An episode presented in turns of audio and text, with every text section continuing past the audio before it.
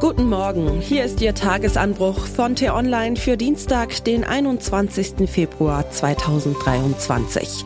Was heute wichtig ist. Absurde neue Regeln. Die Sprachpolizei schlägt zu. Geschrieben von T-Online-Chefredakteur Florian Harms und am Mikrofon bin heute ich, Michelle Kolberg. Manchmal bekommt man den Eindruck, wir hätten in Europa nicht genug Probleme als seien Putins Angriffskrieg, die Inflation, die Energiepreise, die Flüchtlinge, der Klimaschock und das Artensterben noch nicht herausfordernd genug, um sich Tag und Nacht damit zu beschäftigen. Manchmal wirkt es so, als hätten manche Leute diebische Freude daran, auch noch Nebensächlichkeiten zu Großproblemen aufzublasen, um dann groteske Lösungen dafür zu präsentieren. Das weiteste Feld vermeintlicher Nebensächlichkeiten ist die Sprache. Sie wächst mit unseren Riten und Gepflogenheiten, sie verändert sich über Jahrzehnte und Jahrhunderte. Das ist normal. Unnormal ist allerdings der Eifer selbsternannter Sprachverbesserer. Das sind Leute, die vorzugsweise in Universitäten und Ministerien, in Verlagen, Medien und Kultureinrichtungen arbeiten und es sich auf die Fahne geschrieben haben, die herkömmliche Sprache im Sinne der politischen Korrektheit zurechtzubiegen. Das Gegendere mit Sternchen, Doppelpunkten und anderem Unfug lässt bereits viele Gemüter hochkochen, doch damit geben sich die Missionare nicht zufrieden. Sie wollen mehr und sind bereit, in ihrem Wahn nicht nur nebensächliche Floskeln, sondern auch Kunstwerke zu opfern. Zwei Beispiele aus den vergangenen Tagen verdeutlichen, wie weit der Irrsinn schon gediehen ist. Erstens will das Bundesgesundheitsministerium den nach jeder Medikamentenwerbung vorgeschriebenen Satz ändern. Künftig soll er so lauten. Zu Risiken und Nebenwirkungen lesen Sie die Packungsbeilage und fragen Sie Ihre Ärztin oder Ihren Arzt oder fragen Sie in Ihrer Apotheke. Der bisherige Satz und fragen Sie Ihren Arzt oder Apotheker sei seit Jahren wegen seiner geschlechtsspezifischen Formulierung Gegenstand von Diskussionen, behaupten Karl Lauterbachs Mitarbeiter. Durch die Änderung soll nunmehr gleichstellungspolitischen Aspekten Rechnung getragen werden.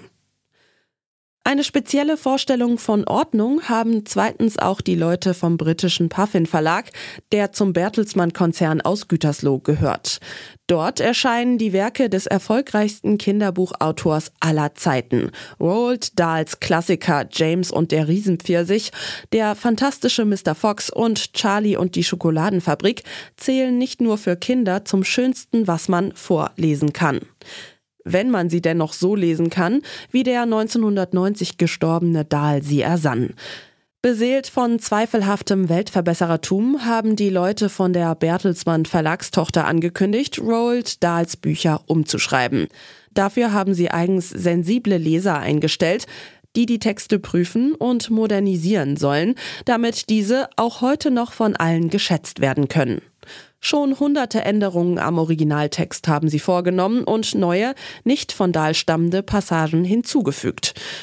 So darf der fette Augustus Glubsch in Charlie und die Schokoladenfabrik nun nicht mehr fett sein, sondern muss riesig genannt werden, weil beleibte Leser dies sonst als verletzend empfinden könnten. Die kleinen Männer namens Umpa Lumpa in der Schokoladenfabrik müssen künftig kleine Leute sein. Geht schließlich nicht, dass da nur Männer genannt werden, wo die Menschheit doch bekanntermaßen zur Hälfte aus Frauen besteht. Auch das Wort weiblich wird aus Dahls Werken herausgestrichen. Mittlerweile gibt es angeblich ja schon drei, vier oder sogar noch mehr Geschlechter.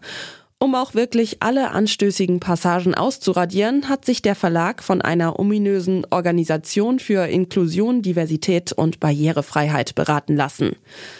Nun mag es Leute geben, die im Eifer der Sprachmissionare nur eine zu vernachlässigende Schrulle sehen.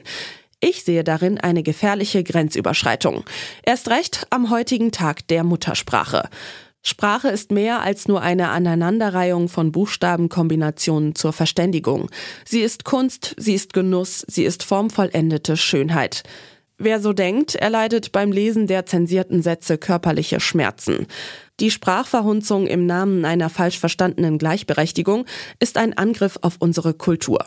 Ich, Florian Harms, mache da nicht mit.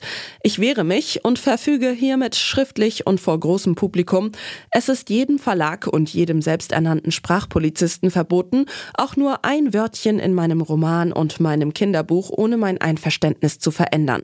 Das gilt für alle Ewigkeiten und zwar auch für alle fetten Gestalten, die sich in meinen Büchern tummeln. Basta.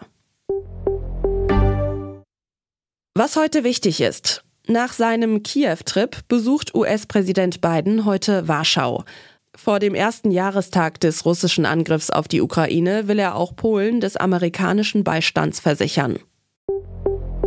Außenministerin Annalena Baerbock und Innenministerin Nancy Faeser reisen ins türkische Erdbebengebiet. In Gaziantep und Karamanmaraş sprechen sie mit Überlebenden, Angehörigen von Gestorbenen und deutschen Rettungskräften. Erinnern Sie sich noch an den Fall der Pflegerin in Hildesheim? Während der Corona-Hochphase gaukelt sie eine zweifache Impfung vor, dabei war sie ungeimpft. In einem Pflegeheim steckte sie mehrere Leute mit dem Virus an, drei Seniorinnen starben. Heute beginnt der Prozess gegen die Frau. Das war der T-Online-Tagesanbruch, produziert vom Podcast Radio Detektor FM. Hören Sie auch gerne in den neuen T-Online-Podcast Grünes Licht rein. Dort gibt es in 10 bis 15 Minuten einfache Tipps für einen nachhaltigeren Alltag. Vielen Dank fürs Zuhören und Tschüss. Ich wünsche Ihnen einen schönen Tag. Ihr Florian Harms.